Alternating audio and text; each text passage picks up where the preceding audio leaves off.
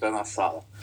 Muito bem. Faltando um minuto para a abertura oficial da nossa sala. Estou desejando boas-vindas a quem está chegando.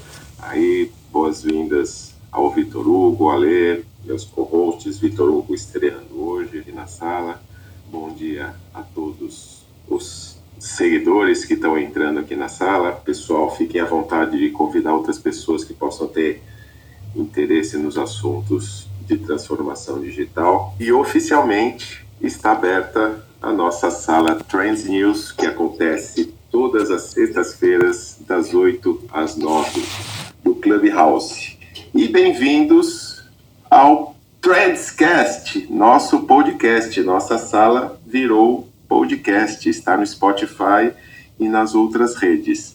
Lembrando a todos que o Trends News tem como objetivo trazer para vocês as últimas novidades e tendências do nosso mundo em transformação digital. Divulgadas e comentadas por esses super especialistas que estão aqui comigo. O objetivo sempre é a gente trazer opiniões diferentes, pessoas com diferentes competências, conhecimentos e possam navegar tranquilamente sobre esse mundo exponencial que a gente vive. Bom dia, Ney. Tudo bem por aí? Bom dia, Renato. Bom dia, Janaína, Charles, Victor, Ale e ao Pablo, Luiz e Jamil e todos é. os demais colegas que estão aí na, na plateia. Sejam é. bem-vindos para ouvir notícias quentes sobre tecnologia, negócios, ligadas à ciência. Estamos aí juntos para contribuir. Muito bem, Ney. Hoje eu vou abrir a sala com você, meu amigo. O que, que você traz para gente? Olha, eu estava vendo aqui a loucura. A NASA está tirando do ar uma estação espacial dela é, antiga, de, na próxima década pretende substituir e está oferecendo para as empresas que vão trabalhar ah, nessa, nessa provável licita, nessa licitação né, que ela que ela está oferecendo para empresas assim com são 400 milhões de dólares para quem quiser se tiver alguém da plateia que queira construir estação espacial 400 milhões de dólares é uma boa grana para estar tá concorrendo na realidade algumas empresas vão trabalhar em conjunto para atender essa demanda, né? Então, eu diria que a gente está tendo aí uma nova corrida espacial, né? Se a gente olhar tudo que tinha acontecido aí nesses últimos tempos, o pessoal da, da Amazon, da, da SpaceX, né, lançando novas formas de se explorar o espaço perto da Terra ali, e, e estão trabalhando severamente para ir a Marte mesmo. Então, agora, ah, além de da NASA aí está fazendo esse trabalho. Uh, eu ouvi falar que a SpaceX vai estar tá colocando novas formas também de, de mandar sinais similares a GPS para a Terra para a condução dos veículos dela.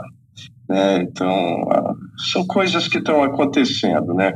Essa, essa, essa questão da NASA é, é bastante interessante. Imagina você ter uma verba desse porte né?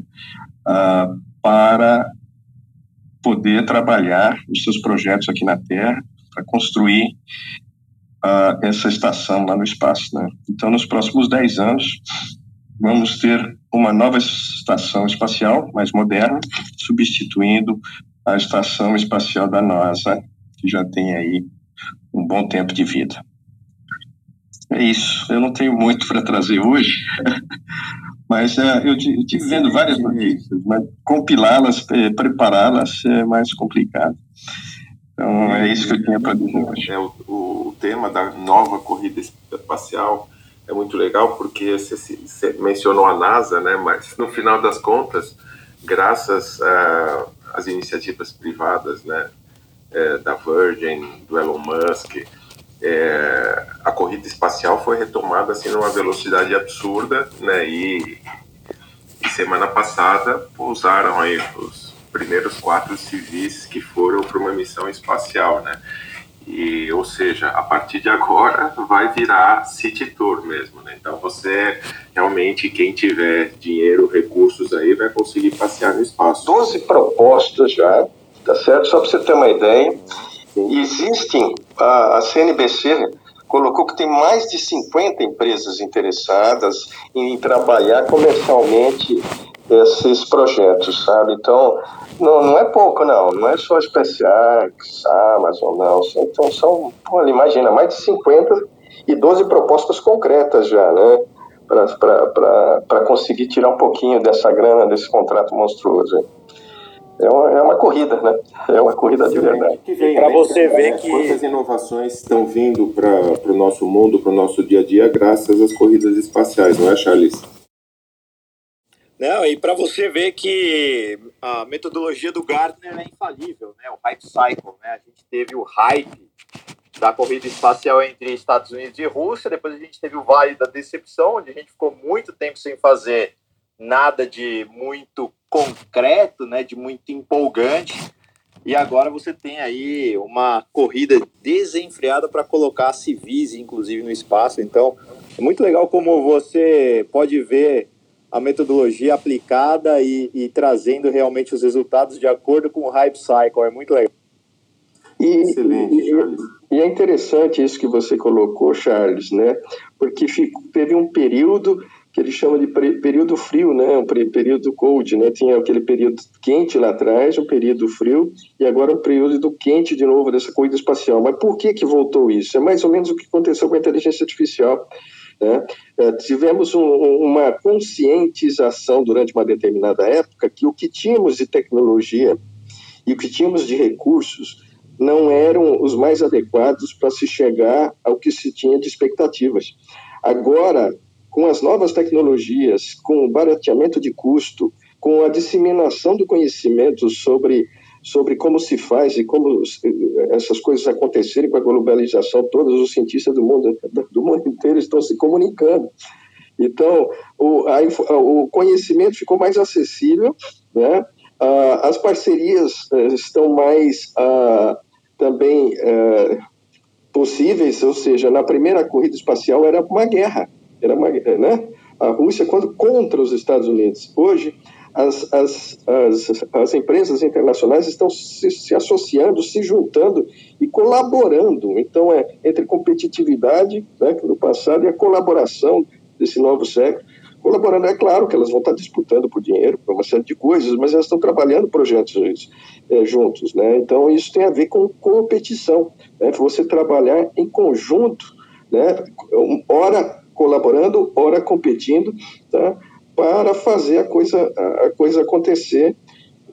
E hoje, com recursos e condições tecnológicas muito mais uh, potentes do que nós tínhamos né, uh, há muitos anos atrás, quando houve a primeira corrida na, na, na década de 70. Né?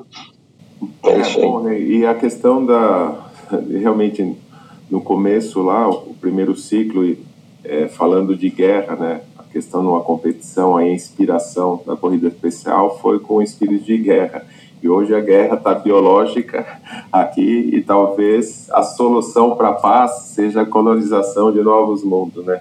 Como as coisas eh, são, são vão mudando com o passar do tempo. E é sempre bom, eu acho que o que o Charles falou do hype cycle do Gardner, é, é bom todo mundo ver como ele se aplica muito é, na imensa parte das situações. Então, quem não conhece ainda, depois a gente vai colocar nas referências aqui é, como maiores informações, tá bom? E vou aproveitar, bom dia, Lê, o Errara, como vai, meu amigo, tudo bem? O que, que você traz para a gente hoje? Bom dia, bom dia a todos e todas, né, Renato? A gente conversou um pouco sobre isso. É, eu quero trazer, quero trazer um, um, uma notícia aqui, é, né, é, para quem acompanha principalmente o mercado, é, a indústria financeira, teve uma. As tretas estão aí na, no, no LinkedIn. Né? Já teve algum, algumas semanas atrás o Mercado Livre ou Mercado Pago, né, colocando lá um vídeo sobre um dinossauro e o, um dos bancos, não quero citar o nome, depois vocês procuram aqui, mas teve um dos bancos é, é, criticando, falando por que colocar o dinossauro na rua como se fosse o cliente e não os banqueiros. E agora, na semana passada, teve a treta entre a Febraban e uh, a Zeca, da, das fintechs. Né? Então, uh, um, um, posicionamento que antigamente empresas mais tradicionais, aí liderado pela Febraban, não tinha, eles uh, replicaram né, um post lá no LinkedIn da Zeta, falando lá do, dos juros, e depois teve uma tréplica também, então a treta está no ar entre os bancos e as fintechs. A minha segunda notícia, e aí pegando também carona, né, já que né, o Renato deu uma, uma, uma grande notícia nossa da, da, do podcast, eu tenho falado muito também dessa questão da transformação digital, junto com a parte de cinemas. Eu quero também trazer a notícia aqui do Netflix. O Netflix ele trouxe uh, uma novidade lá no Quênia, eles estão testando um formato diferente de venda que, na verdade, 25% do catálogo da Netflix vai, vai ser de graça para os usuários que se cadastrarem apenas com um e-mail na, no Quênia. Então, é uma nova forma de é, capturar. Não é, não é um modelo novo né, no mercado, mas é um modelo da Netflix aí que ele está testando lá no Quênia para conseguir mais clientes e fazer com que os usuários depois se interessem e depois é, façam um upgrade para começar a pagar. E é uma forma aí deles capturarem, então, novos clientes lá no Quênia. Bom, em relação a bancos e fintechs, é, eu quero mais jogar gasolina e ver esse circo pegar fogo. Porque Exato. os bancos tradicionais... Vai ser bom para ficaram... todos, né? Isso, exatamente. Os bancos tradicionais ficaram numa zona de conforto em séculos, né? E, e a gente sabe é, que a relação entre bancos e os seus seu público final nem sempre é uma relação ganha-ganha.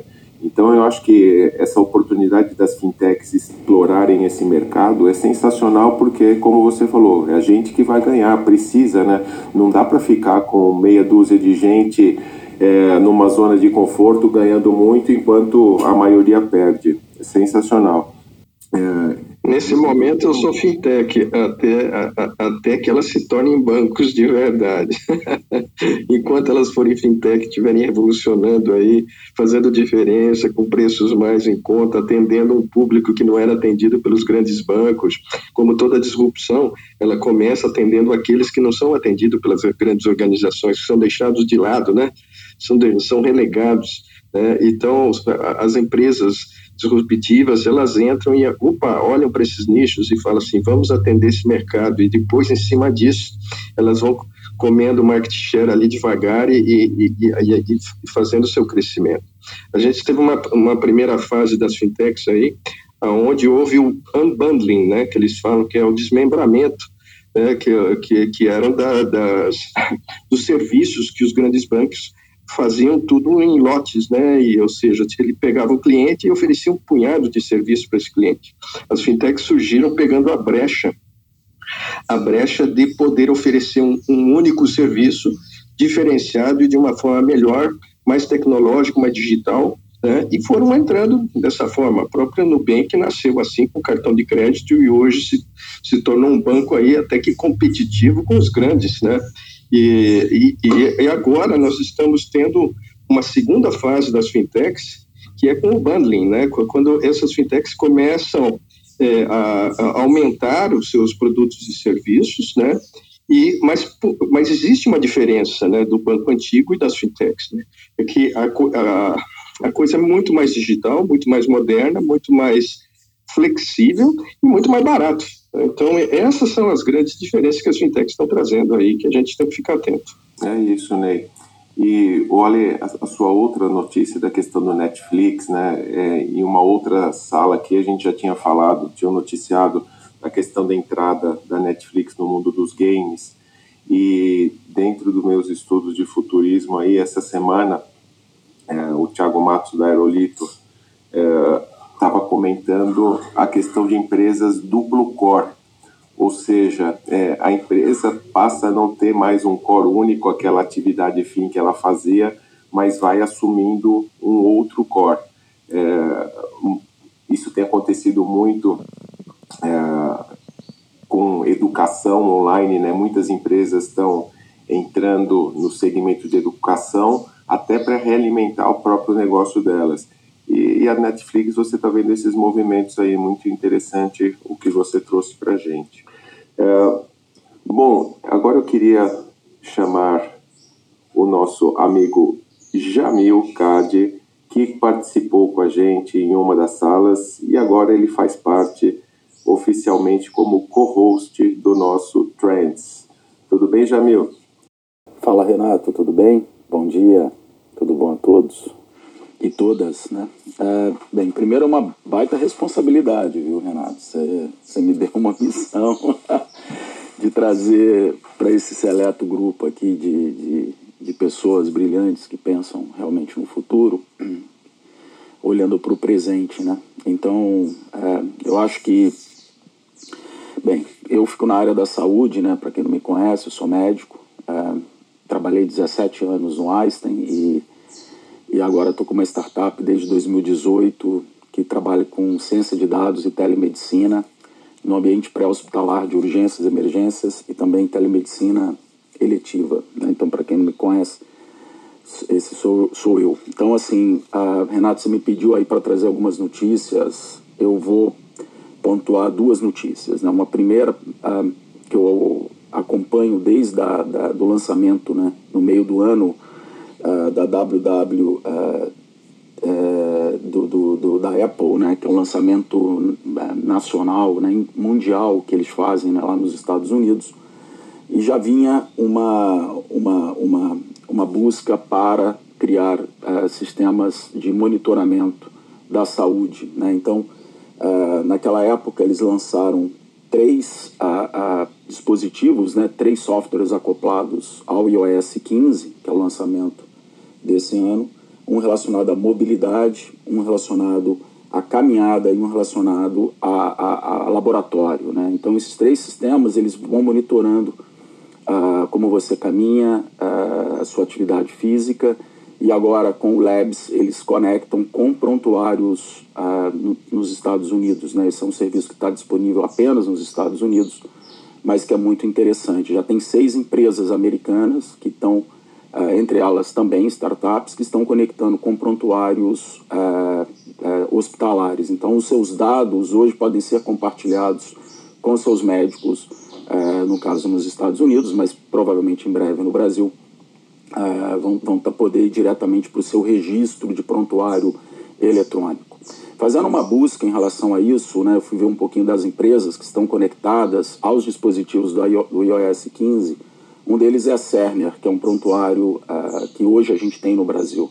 Uh, então, o Hospital Albert Einstein tem esse prontuário, uh, pelo menos uns cinco anos, e, e, e talvez a gente vai conseguir exportar esses dados lá para dentro, né? É o que é muito bacana. Né? Então, ah, tem esse, esse lado positivo né, de você conseguir monitorar e encaminhar esses dados em saúde para os prontuários digitais. A outra notícia que está acoplada a essa, pegando carona, é que quando ah, a gente analisa os estudos, né, por exemplo, do, do, do relógio, né, do Apple Watch, que faz um acompanhamento do ritmo cardíaco, né, é, ele é, acabou mandando muitos pacientes para os hospitais é, desnecessariamente, ou seja, aquele falso positivo. Ou seja, o Apple Watch dispara que você está tendo alguma, alguma alteração do teu ritmo cardíaco e né, geralmente uma fibrilação atrial, que é, uma, é um tipo de arritmia, e, e acaba disparando essas pessoas, pessoas numa ansiedade, num, acabam indo para os hospitais. Né? Então a Mayo Clinic uh, fez um estudo muito interessante. Menos de 10% das pessoas que tinham algum alerta pelo Apple Watch de fato tinham alguma alteração cardíaca. Ou seja, uh, a gente precisa ainda uh, modular e ter uma sintonia melhor desses dispositivos, desses gadgets, né? sejam softwares ou, ou, ou ou vestíveis, né, como o Apple Watch, porque senão, de fato, Renato, a gente vai acabar andando os pacientes uh, muito mais para os hospitais, obviamente, consumindo muito mais recursos, obviamente, uh, de modo totalmente desnecessário. Ou seja, eu vejo isso como um primeiro movimento, né, aquela a curva de adoção mesmo de tecnologia e provavelmente isso vai melhorar com, com, com, os próximos anos e, consequentemente, você vai conseguir ser um pouco mais assertivo. Mas hoje é, eu acredito que está muito mais no âmbito da, da, da, do início da pesquisa e, do que, de fato, adotar isso como uma metodologia. A gente não, não prescreve Apple Watch para os pacientes. Né? A gente, alguns pacientes pedem, né? eu sou cardiologista, uh, de formação e muitos pedem esse tipo de dispositivo, mas a gente tem que avisar que uh, não, não tem uma relação uh, absoluta com, com, com, alguns desfechos. Né? Então, a gente tem que alertar. Né? Acredito que isso deva melhorar, né? enfim, com o tempo, mas ainda a gente tem que olhar um pouco esse cenário um pouquinho com cautela, viu, Renato? Obrigado aí pela palavra, é um prazer estar aqui com vocês, viu? Jamil, é, acho que é muito legal você trazer esse, esse ambiente de saúde, né? Acho que pouco a pouco a gente vai dissecando aqui o novo iOS 15, né? Lançamento bastante recente. É, e essa semana eu acabei fazendo uma análise bastante interessante aí do ponto de vista de TCO, né? O Total Cost of Ownership, de você ter é, celulares Apple versus celulares Android, né? O iOS 15 ele chega agora ao mercado e ainda mantém a sua atualização disponível para o iPhone 6S, que é um telefone que foi lançado em setembro de 2015. Portanto, aí já seis anos né, de, de tempo de vida do celular. Você, se tiver um iPhone 6S, continua conseguindo atualizá-lo e continua tendo um uso bastante efetivo com ele. Em contrapartida, né, os celulares Android, né? E aí pegando talvez o seu maior concorrente, o Samsung, uh, Android tem agora o Android 12 é, e o Android 12 só é atualizável a partir do S10, que é um celular de 2019. É, então, um tempo de vida muito mais curto. Então, a gente tem que tomar sempre um cuidado, né? Porque muito se brincou em relação ao preço. Uh, do iPhone mais caro, né? Assim, a, a, última versão, o Pro, com mais memória, etc., que chega a bater 15 mil reais. É, e é óbvio que é um preço absurdo, não tenha dúvida, mas a gente não tem que olhar só o preço de etiqueta, mas o quanto isso vale na linha do tempo, né? Você poder manter um celular funcionando por seis anos efetivamente torna um aparelho muito mais barato, fora que seis anos depois, ele mantém o seu valor de mercado. Então, um iPhone 6S hoje, você consegue ainda ter preços aí uh, próximos de mil reais uh, uh, para venda, enfim. Então, eu acho, acho bastante interessante que a gente analise cada vez mais esse tipo de, de oferta como, como na linha do tempo, né? O Total Cost of Ownership. Sem falar que acho que é mais sustentável a gente ter um celular que dura seis anos em contrapartida a um celular que dura apenas dois. Charles, eu acho esse, eh, essa sugestão de linha de raciocínio vale para tudo, né? E a gente que trabalha com tecnologia ligada à transformação digital ainda mais, porque as tecnologias tendem a ficar velhas muito rápido. Então, esses investimentos, ver o retorno sobre o investimento é muito importante essa análise e lembrando a todos, quem está aqui nos assistindo, inclusive, que a gente não representa nenhuma dessas marcas, mas as análises são as nossas opiniões que servem para vocês continuarem as, as, suas análises e reflexões. E, e antes de pedir para o Charles trazer as notícias dele, a gente tem a nossa querida filósofa e polímata, que tem a, as aulas dela daqui a pouco, então eu gostaria de dar um bom dia para Ana. Tudo bem, Aninha? Bom dia, meninos. Tudo bem? Tudo jóia. Você traz para a gente hoje, nossa querida moça. Essa é uma notícia muito rápida é, em cima daquela, dessa proposta que a gente tem, que na verdade, eu acho que foi o Ale que me mandou, não sei se foi o Ale ou o, o, o, o Ney que me mandaram, e eu acabei puxando para mim, que a notícia, na verdade, é, que a Lituânia, é, o Ministério da Defesa da, da, da Lituânia recomendou aos consumidores que evitem comprar, e aí ela, ela se endereça um pouco, ela se, ela se entrelaça um pouco com a notícia do Charles, é, é, evitando, o, o, governo perdão, o Ministério da Defesa da, é, da Lituânia está pedindo para os consumidores evitarem de comprar é, algumas marcas é, de celulares fabricados na China, especificamente Xiaomi. É, aliás, eu não sei nunca como é que fala, gente. É Xiaomi mesmo que fala, Xiaomi. Eu já escutei várias, várias pronúncias. Se alguém puder me ensinar como é que é que fala certinho. A gente, a, gente, a, brasileira, né? O Mac não virou Mac. então fala do jeito que quiser, Lia. Xiaomi, né? Então, celular, celulares da Xiaomi foram, estão sendo massivamente construídos com um, uma capacidade de é, identificar, detectar e censurar alguns termos que são ou falados ou digitados no mecanismo de busca. Por exemplo, é, a, a, maioria deles aborda, obviamente, questões chinesas. Então, Tibete Livre, é, longa vida a, a Taiwan independente ou movimentos democráticos é, são automaticamente impedidos de serem buscados ou de quando pronunciados eles emitem alertas que vão para essa mega base de dados que a gente sabe que está entrelaçada com a do governo chinês. Essa, essa, essa, essa feature é, é, é feita por software, né? É, os chineses é, juram e perjuram que foi desabilitada para a região da, da Europa, mas é, o fato é que ela pode ser remotamente ativada a qualquer momento. Isso é mais uma mostra de como a gente está ignorante e como a gente está desprotegido e vulnerável a interesses geopolíticos que podem afetar as nossas vidas. Porque nada impede que essa mesma feature seja habilitada por governos autoritários de outro país a pedido do governo chinês ou que mesmo esse tráfico pesado de informações e de redirecionamento do nosso comportamento esteja sendo, é, é, é, não, não seja uma realidade já operativa na nossa vida. Então, de novo, como sempre, como toda sexta-feira, a minha chamada é uma chamada para consciência, é uma chamada para observar.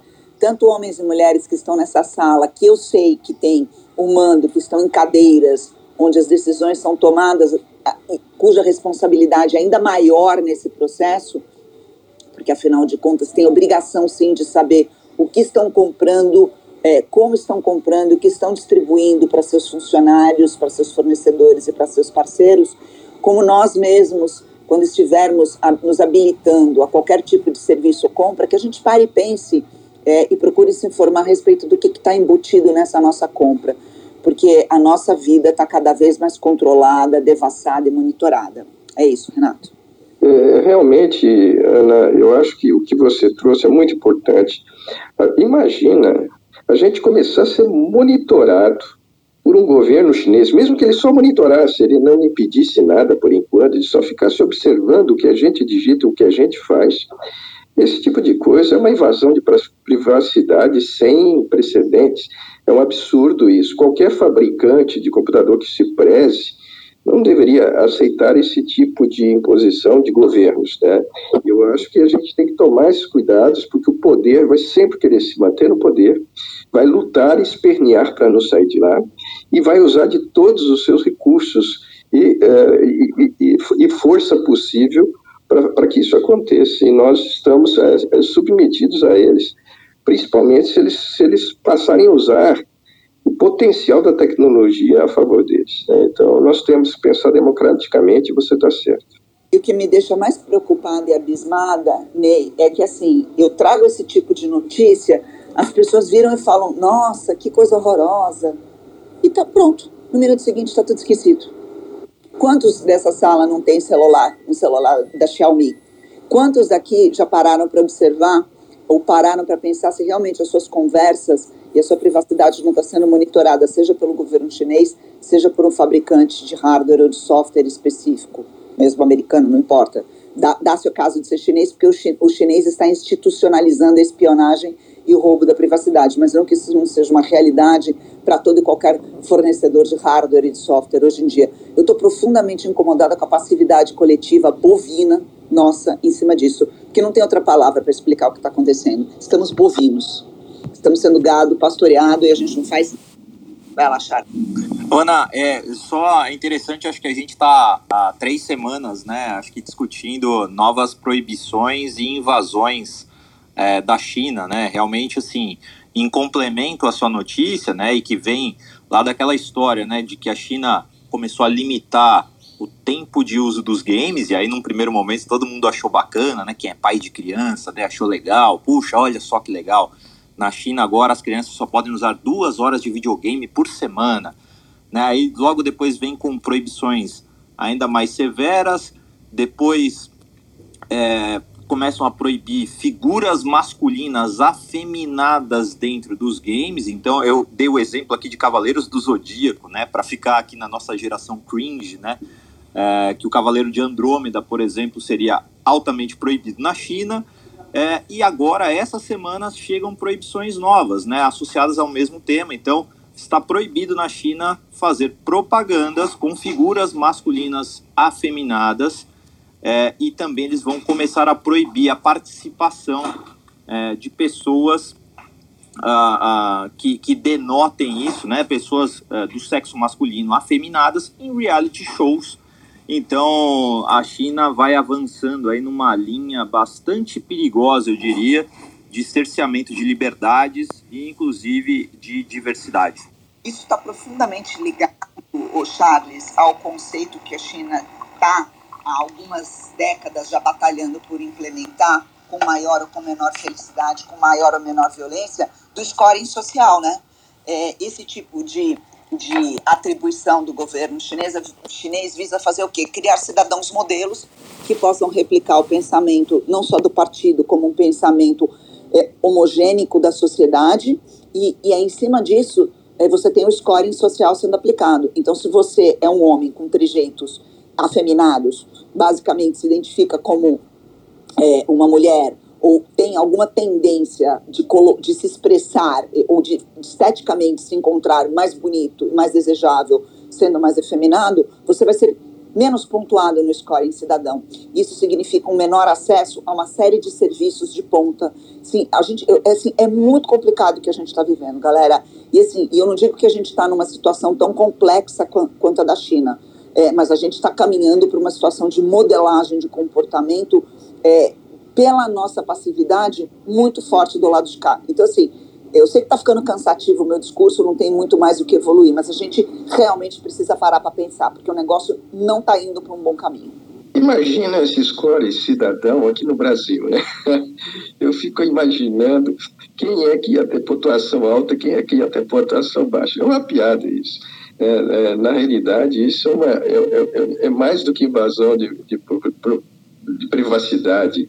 Isso é te pontuar é te dar um valor que não foi, que não foi é, como é que se diz, não foi atribuído democraticamente, foi atribuído por um governo, certo? Esse valor. E como se valoriza algum cidadão, certo? Então, esse tipo de coisa realmente nos assusta. E o, mais, o que mais me assusta é que tem algumas tendências políticas no nosso país que defendem esse tipo de esse tipo de posicionamento e atitude, porque acham que isso é normal e que até é bom para os cidadãos, etc. e tal. E eu já vi esse tipo de mentalidade, infelizmente.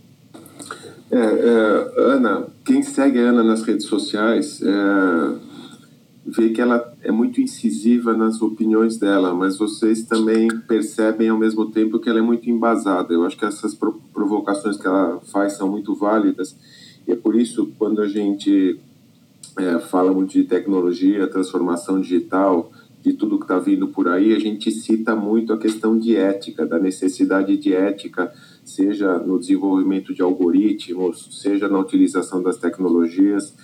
É, e, e eu vejo essas situações como quem é pai e mãe aí talvez tenha um desafio de é, muito grande de preparar o filho para o mundo e quando ele vai crescendo, os desafios vão aumentando. E aí você efetivamente tem aquela história de criar o filho para o mundo. É, e criar o filho do mundo significa você dar bons princípios para ele e confiar que tudo que você está passando ele possa colocar em prática. Então, efetivamente, a gente sabe que nem todos os seres humanos são iguais. A gente tem muita gente que não tem o discernimento para uh, utilizar os bons princípios e colocar isso em prática, mas a gente tem que sempre tentar compartilhar os nossos conhecimentos, como a gente está fazendo aqui, e tentar fazer o mundo melhor. Então, obrigado pela colaboração. Jamil, você quer complementar? Não, só para complementar um rapidinho, eu, eu quando mandei essa matéria para Ana, eu falei, cara, isso é a cara dela. Eu já, eu já acompanho, eu já acompanho você, Ana. Não, imagina, imagina, nem fui eu que escrevi a matéria, imagina, de forma alguma. Mas eu já te acompanho há um certo tempo e, e e eu admiro demais essa linha de pensamento sua, né? E por isso que eu falei, putz, vou mandar, porque de fato eu acho que tem, era muito tua cara e tudo isso, né?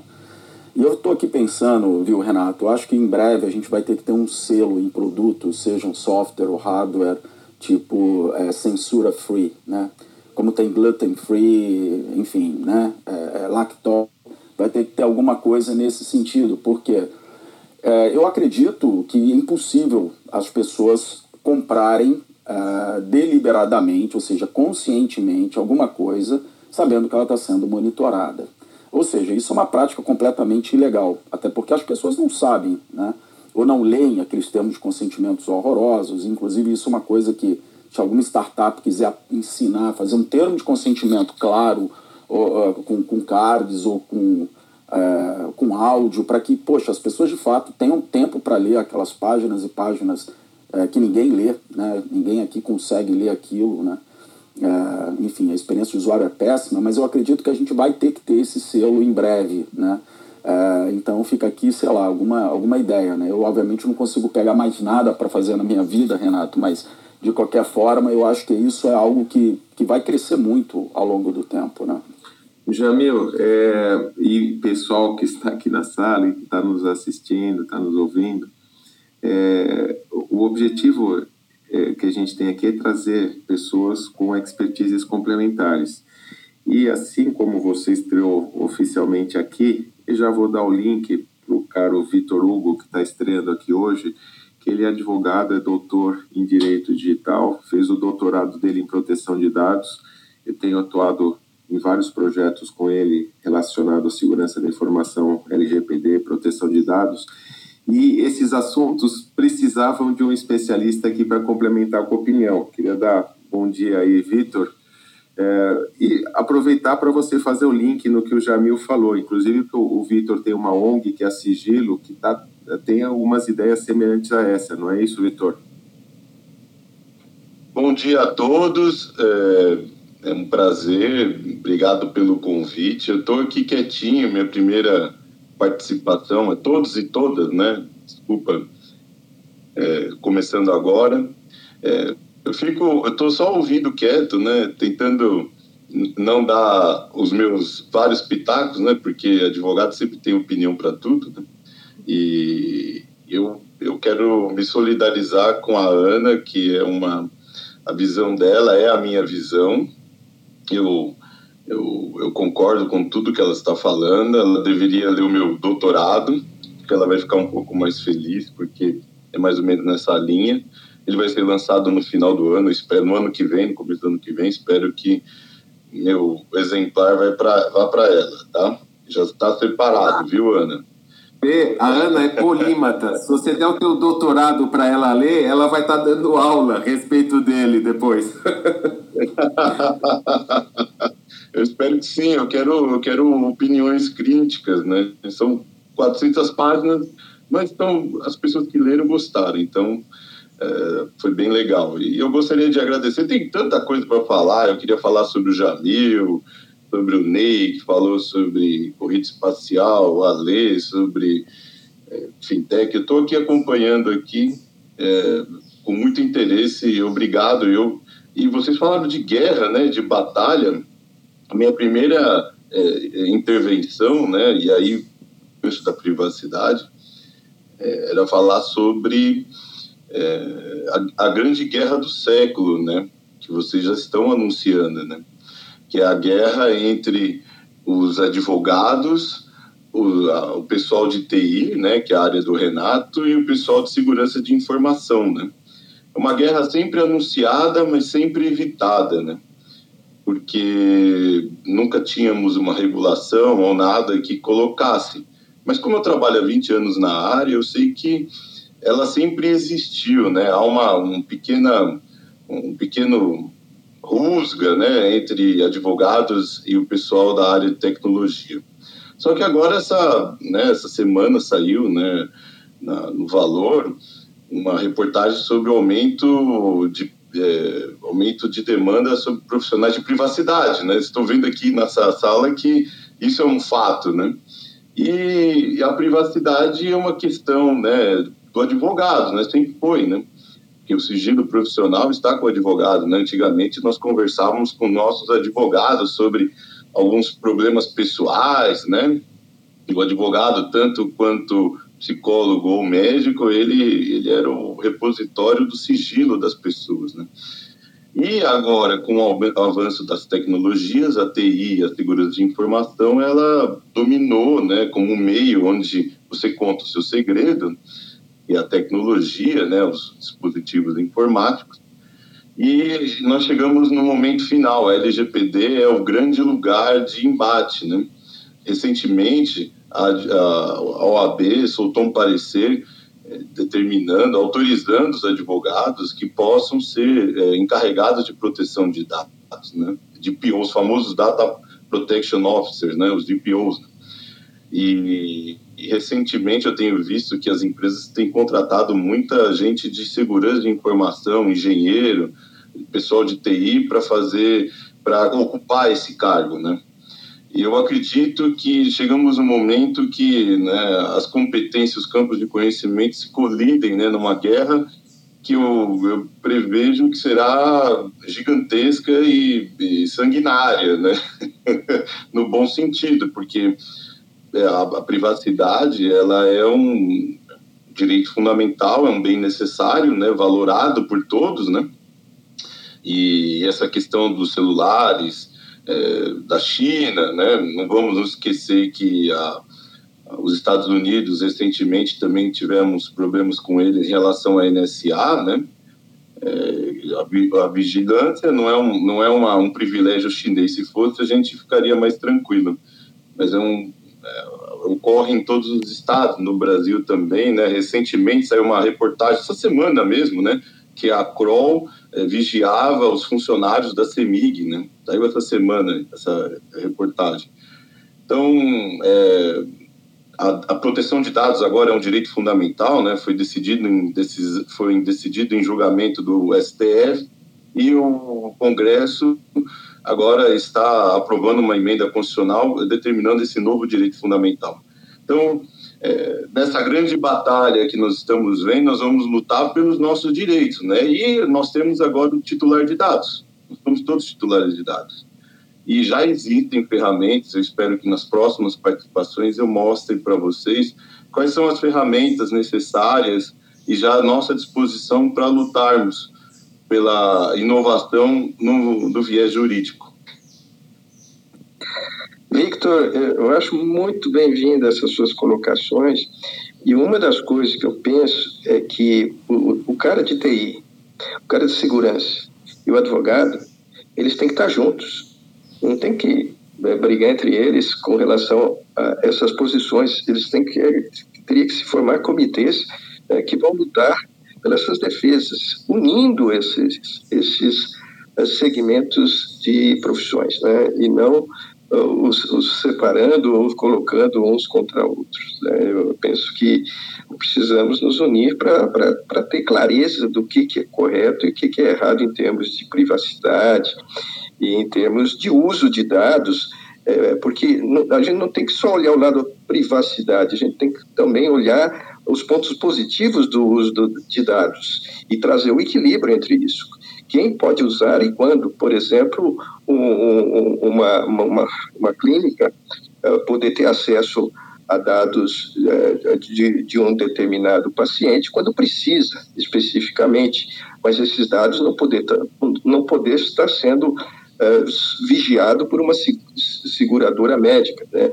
Então, a, a, menos que, que tenha alguma informação que seja fundamental que ela use. Né? Então, esse tipo de coisa que a gente tem que estar olhando daqui para frente juntos.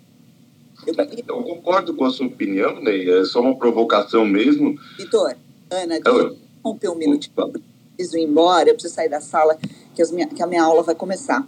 Renato, eu queria muito, muito, muito, muito que você considerasse um Trend News especial, é, uma sala de noite ou de final de semana aqui dentro do seu clube de transformação digital. Eu queria muito uma rodada de umas três, quatro horas de conversa em cima do capitalismo de vigilância, sob a ótica de quem está implementando algoritmos de rastreamento. Então, consultores de tecnologia, gerentes de tecnologia, é, gestores da área de segurança, porque a gente está falando muito da questão ética. O Ney é, coloca esse arcabouço, ah, precisamos estar todos juntos.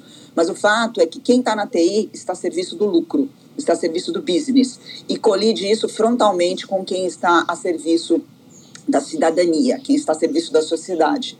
Que eu vou colocar os advogados que não são os advogados que estão dentro das corporações, mas os que estão fora, dentro do aparelho do Estado, como sendo quem está olhando o lado do cidadão e a gente no meio do caminho. Então, assim, existe uma oposição, sim, não existe um consenso. Meu dado é lucro das empresas. O fatiamento das minhas escolhas, a previsão das minhas escolhas significa provavelmente o salário de alguns de nós que estamos aqui na sala. Alguns de vocês e alguns de nós. Até que ponto a gente vai conseguir conviver com essa dicotomia, porque a gente está andando de lado, né? A gente está exercendo as nossas escolhas. Então, fica aqui o meu convite para a gente falar sobre é, capitalismo de vigilância e sobre capitalismo algorítmico. Eu acho que está chegando na hora da sala encarar esse, esse leão de frente, com toda a dor que pode uma, uma conversa como essa trazer.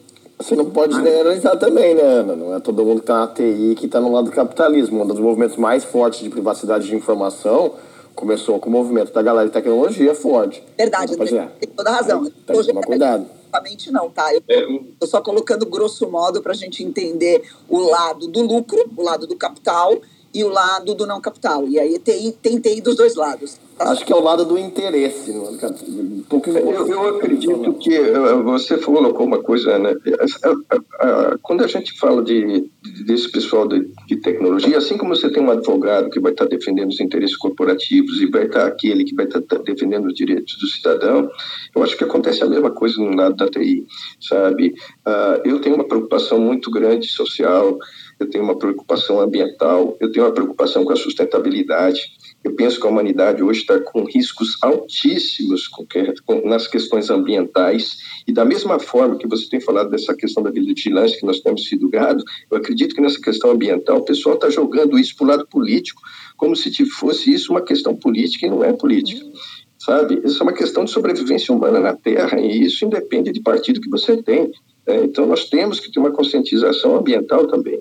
Tá? Então, essas coisas todas, é, eu penso que, independentemente da profissão, isso está mais ligado às questões éticas dos cidadãos é, e de quem que, de, de, como eles enxergam o mundo. Essa questão da privacidade, ao mesmo tempo, é, dispositivos eletrônicos e dados podem ajudar muito a sociedade. Então, é, nem todo Uh, essa, essa questão da privacidade é muito complexa. Eu defendo muito a questão do blockchain, por exemplo, e como que ele é usado, porque ele traz transparência, segurança e ele traz uma certa, né, ele já tem embutido nos, nos algoritmos que foram projetados para trabalhar essas questões de privacidade de uma forma muito inteligente. Tá? Então, mas eu, eu concordo com você, precisamos ter uma sala só para debater isso. Obrigado.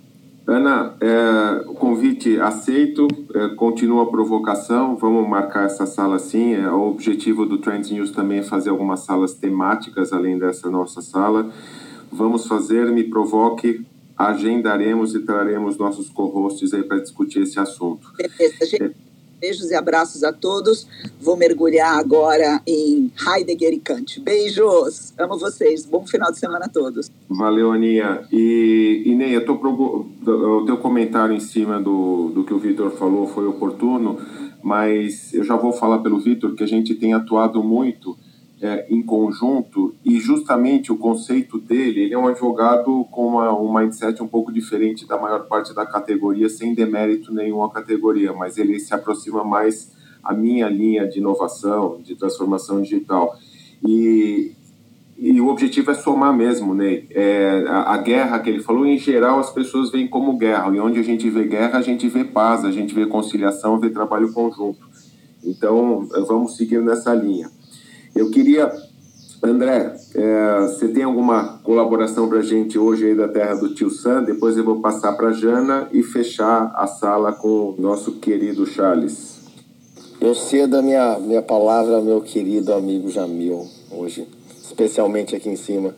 O seu querido amigo Jamil já trouxe ótimas contribuições, é que você está em outro fuso horário. Você chegou tarde, eu te pinguei aí para ver, para falar um pouco comigo aqui, viu, Bala? Já foi, infelizmente. Mas enfim, o tempo tá, tá corrido aqui. Então, toca, toca o ritmo aí, toca o flow, Renato. É, Legal, eu André. Eu estou escutando mais aqui, eu tô, eu tô multitasking numa reunião, então estou mais escutando do que falando. Boa, e depois o podcast está aí para ouvir e retomar os assuntos, né? Então vou passar para a querida Jana. Jana, o que, que você traz para a gente hoje? Bom dia, pessoal. Bom dia a todos. Bom estar aqui. Estou aqui ouvindo as discussões, Renato.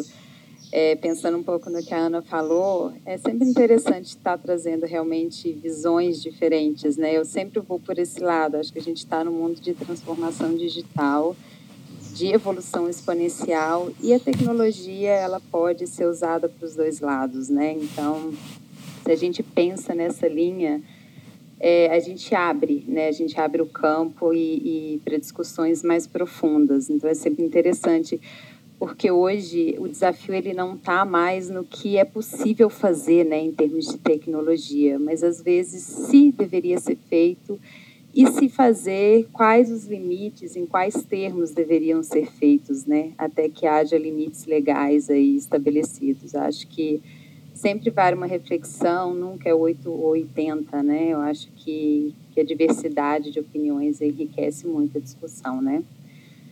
Mas vamos lá. É interessante que eu estava hoje, hoje não, essa semana pesquisando, lendo um pouco sobre avanços, vou trazer aqui novidades do agro, tá, pessoal, a minha área. E, eu esbarrei justamente nesse tipo de reflexão, né? Existem técnicas moleculares hoje que elas é, como a edição gênica, né, o Jamil é, é, da área médica deve saber bem, o CRISPR, por exemplo, ele, dependendo da forma como você usa uma edição gênica, né, se você não tem limites éticos ou morais aí, é, tudo pode ser feito, né? Então a gente novamente desbarra não no que pode ser feito tecnicamente, mas em como ser feito, se deveria, né? Mas vamos lá. É, a, o assunto que eu trago hoje é a respeito de agricultura molecular, né, do inglês molecular farming, tá? É algo bem bacana que está rolando aí.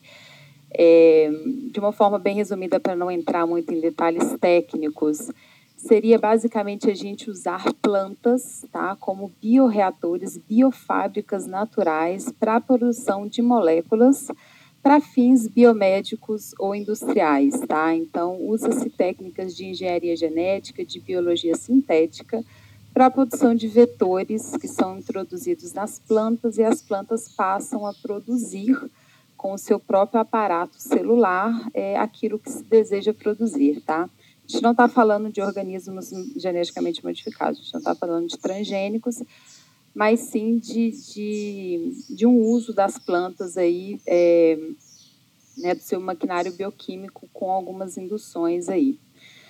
E a notícia que eu trago é de uma empresa canadense, a Medicago, que ela está recentemente informou que ela está em fase 3 de produção de uma vacina para a Covid-19 produzida em plantas, tá? Uma agrovacina. Ela já é uma empresa consolidada nessa área, tá? Ela já produziu aí é, em 2009 vacinas candidatas produzidas em plantas para o H1N1, já produziu um coquetel anti-ebola em 2016 com cooperação com o governo dos Estados Unidos. E, assim, em termos gerais, o que, que é isso, né? É, em vez de você fazer toda a produção de vacina no meio ali, é, é, né, de uma indústria farmacêutica, usa-se plantas, tá? E, e, como é que é isso, né? Como que a Medicago ela está fazendo isso? Ela possui uma plataforma proprietária baseada em plantas que ela produz essas vacinas. É uma produção relativamente rápida quando você tem o material genético, no caso, o material genético do, do, do coronavírus, né? E as plantas, elas em contato né, com esse material, ele, elas passam a produzir partículas que a gente chama de VLPs, que são vírus-like particles, então partículas semelhantes a vírus, que essas partículas elas são extraídas né, depois das plantas e, e elas já são é, seguem para testes tá, é, clínicos de segurança, pré-clínicos de segurança e eficácia para depois passar para os testes clínicos que hoje está essa vacina aí da Covid, né? Então, é, é bem interessante porque, na verdade, você produz, a, a, planta ela passa a produzir esses, essas partículas virais que não possuem material genético, então elas não são não são é, não, produzem a doença, né? E elas é uma forma de produção rápida. Ela é específica, assim como é as vacinas. Ela é escalável, porque a gente está falando de produção em plantas e um baixo custo de manutenção, tá?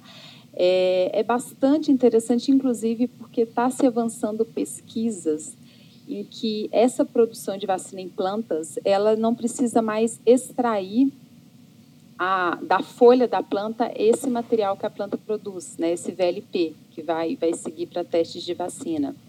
Ela, as, as, as pesquisas que estão se desenvolvendo agora é para que a própria planta seja a vacina. Então, a própria planta contenha nas suas células as moléculas das vacinas. Isso, gente, a gente está falando no futuro de frutas, por exemplo, que já possuem em sua composição essas moléculas das vacinas, em sementes desidratadas, tá? que não precisam ser extraídas e purificadas. Então, a gente está falando de alimentos é, terapêuticos. Hoje já existe é, alimentos fortificados, né, com é, aminoácidos, proteínas, outras moléculas, vitaminas de interesse, como um tomate que foi lançado por uma agtech japonesa nesse ano. Mas o que a gente está falando que está sendo desenvolvido são vacinas. Então, daqui a pouco, e não demora muito, porque a gente está no mundo em evolução exponencial, a gente vai ter aí alimentos é, comestíveis, né, com moléculas, é, por exemplo, de vacinas. Janaína, só fazendo um, um, um, comentário, né? Essa, essa, essa questão de vacina em alimentos, isso não é nada muito novo, não, né? Só para vocês terem uma ideia, o BCG é uma vacina oral, né? É aquela gotinha, né? O Zé Gotinha e tal. Ela já foi incorporada em banana, você acredita? E há muitos anos legal. atrás. É, então você comia banana e você adquiria o BCG. É, enfim, não deve ter dado muito resultado, né? Porque é maravilhoso, mas ao mesmo tempo não é usado hoje em dia. Então eu não sei. É, enfim, vamos acompanhar isso aí, mas já teve uma proposta parecida de BCG em banana, só fazendo um comentário. Já teve, inclusive, para hepatite B também, Jamil, e raiva, só que não teve os resultados esperados, né? A, a resposta imunológica dos indivíduos, ela não foi tão satisfatória. Mas está aí, está rolando e vai cada vez ser mais frequente. Excelente, Jana, nas contribuições, nota 10 como sempre. Renato, posso fazer um comentário? Aproveitando que eu lembrei, a Janaína falou de CRISPR, que essa, a, o CRISPR Case, Case, é, Case 9, que essa tecnologia de edição genética, só uma coisa que aconteceu essa semana, é, foi aprovado para ir para a fase 1, teste clínico em humanos, né? A fase é o teste clínico em humanos, a testagem de CRISPR para HIV. É bem promissora, uma coisa bem promissora. Basicamente, o HIV ele edita o seu DNA para você não, não, não. É uma parte do HIV, obviamente, para você acabar não é, produzindo resposta imunológica. E aí eles vão testar como cura do HIV você reeditar o seu DNA de volta a, a, a produzir resposta imunológica e, e, atuar junto com antivirais contra o vírus. Foi essa semana, foi começo da semana. Excelente, André. E aí, o Jana, a gente lembra o que o Charles falou do Hype Cycle, né? O Jana e Jamil. Aliás, fazem uma bela dupla, né? Jana e Jamil, dá jogo aí. e é isso, teve, foi aplicada a tecnologia, de repente chegou no Vale da Desilusão e agora talvez comece uma crescente aí. E aí, com a autorização de todos, né? Diretamente dos, do mundo dos games, Charles Schweitzer. Agora sim, né? Eu já comentei um monte de notícias, mas vamos chegar com as notícias do mundo dos games aqui para vocês. Oh, com toda a honra, o fechamento da sala hoje é seu, meu amigo, com as suas notícias, por favor. Vou correr aqui para a gente poder tentar ainda respeitar o horário. Fiquem mais dois minutinhos se puderem, porque tem coisa muito quente, muito Perfeito. boa essa semana. É isso aí. Bom, a primeira coisa, ainda naquele caso que a gente acompanha, né, uh, da Activision Blizzard, né, um sério caso de uh, cultura empresarial nociva, né, que vem recebendo processo atrás de processo. Essa semana, a Claire Hart, que é a responsável pelo departamento jurídico uh, da Activision Blizzard, ela deixou o chapéu, né? Ela, ela resolveu sair da empresa depois de três anos. Acho que ela realmente é, é, ficou overwhelmed com a quantidade de processos e até talvez por ser mulher dentro dessa empresa tentando defender lá alguma cultura que realmente não colava com seus próprios valores deixou a empresa. Então, um grande fabricante de games dando um péssimo exemplo, a gente tem acompanhado e agora a Activision Blizzard fica ainda mais enfraquecida para enfrentar essas batalhas judiciais e a gente precisa ver o que vai acontecer do outro lado, né? Como essa empresa sai do outro lado? Se ela sai renovada com novos valores e é, é, criando uma cultura organizacional positiva ou se efetivamente a gente vai ver o fim da Activision Blizzard, produtora aí de grandes jogos como Diablo e World of Warcraft. Então é um, é um caso interessante para a gente continuar acompanhando do ponto de vista de cultura organizacional. É, uma outra informação importante, né? Se você está pensando aí em trocar de equipamento, principalmente do ponto de vista de placas de vídeo, e você puder esperar até 2023, eu tenho uma boa notícia para você. É, tudo aquilo que a gente está vivendo do ponto de vista de é, é, uma demanda altíssima né, por chips de placas de vídeo, né, principalmente, que, que o mercado não tem conseguido atender, então a gente tem um, uma, uma deficiência nessa, nessa entrega de, de, de chips. Em 2023, a gente vai ter abundância tamanha quantidade de fábricas e linhas de produção que estão sendo construídas. Então, é de se esperar que a partir de 2023 a gente tenha aí é, é, preços muito mais baratos. E isso não impacta só o mundo dos games. Você pode estar pensando que placas de vídeo aí podem ter uma relação direta com isso, e tem, mas afeta também o mercado de criptomoedas, né? Porque são demandados aí chips extremamente potentes para você fazer o processo de mineração de criptomoedas. Então, de alguma forma, isso deve dar uma boa balançada no mercado em 2023. A gente fazendo um pouquinho aqui o exercício também, não só de inovação, mas como de futurismo. Aí venho substituir hoje, talvez, Marta Gabriel, que não pôde estar com a gente. É, ainda. Opa, a área de machine learning também vai, vai se beneficiar da GPU.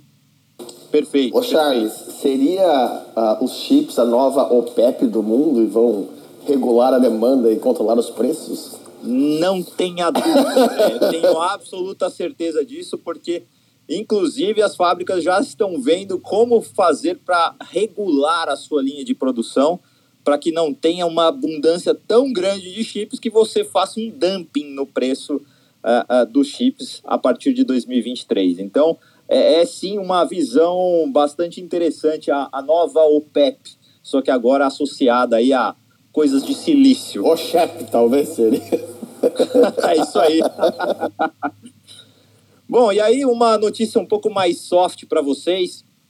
É, saindo então do mundo dos games, indo para o mundo das telonas. É, Mario vai estrear nos cinemas em dezembro de 2022 e o elenco é barra pesada, hein? Você vai ter no papel de Mario Chris Pratt, que é o Senhor das Galáxias, e no papel do Bowser, que é o seu arqui-rival, você vai ter Jack Black, que fez Escola de Rock.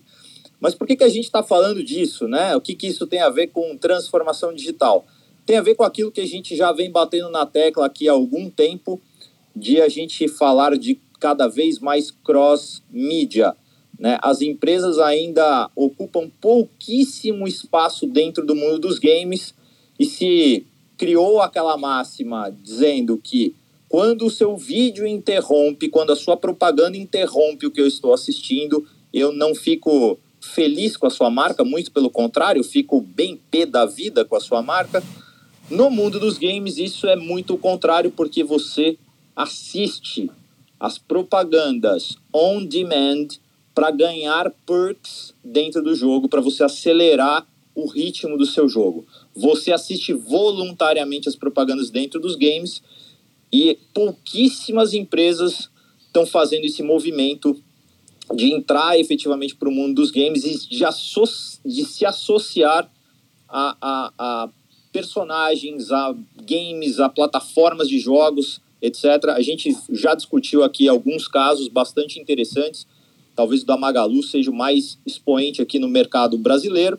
Então, fica aí é, é, uma dica e uma reflexão. E aí, só para continuar no assunto cinema, uma última notícia para a gente poder fechar a sala já e respeitar aqui é, da melhor forma possível o tempo de vocês. O, o Gambito da Rainha, que foi responsável por explodir a venda de jogos de xadrez no mundo inteiro, faz com que o Netflix agora seja processado por uma grande campeã de xadrez russa, simplesmente porque esse personagem ficcional do Gambito da Rainha é, é dito no, no, na série que seria, seria incrível que isso tivesse acontecido no mundo real, de uma mulher ter enfrentado tantos mestres de xadrez é, e que isso, infelizmente, não aconteceu. A campeã, a chess master de, de xadrez, que jogou xadrez na mesma época dessa novela ficcional e que derrotou, sem dúvida nenhuma, um número enorme de homens para se tornar chess master, está processando Netflix por conta desta frase incluída dentro desta série. É, quem jogou Chess Master na sua infância adolescência, seja lá em que plataforma for, PC, MSX ou mesmo dentro dos videogames, provavelmente já sabia da história dessa campeã russa de nome impronunciável, não vou arriscar falar o nome dela aqui, mas certamente estará lá no meu Instagram depois nas Trends News. E olha que Charles Schweitzer, falar de nome impronunciável. É, quanto tempo eu demorei para aprender, hein, Charles? Olha, a gente está 21 semanas no ar juntos aqui no Trends News, Grau, então acho que foi metade disso. Excelente, Charles. Ótimas contribuições. Pessoal, muito obrigado mais uma vez. Uma sexta-feira especial, afinal de contas é meu aniversário. Parabéns, Grau! Parabéns! Parabéns! Valeu! Então, uma despedida com sextou especial. Sextou! Valeu, obrigado a todos. Sextou! Até a próxima semana. Sextou! Sextou! Bom fim de semana a todos. Valeu, pessoal!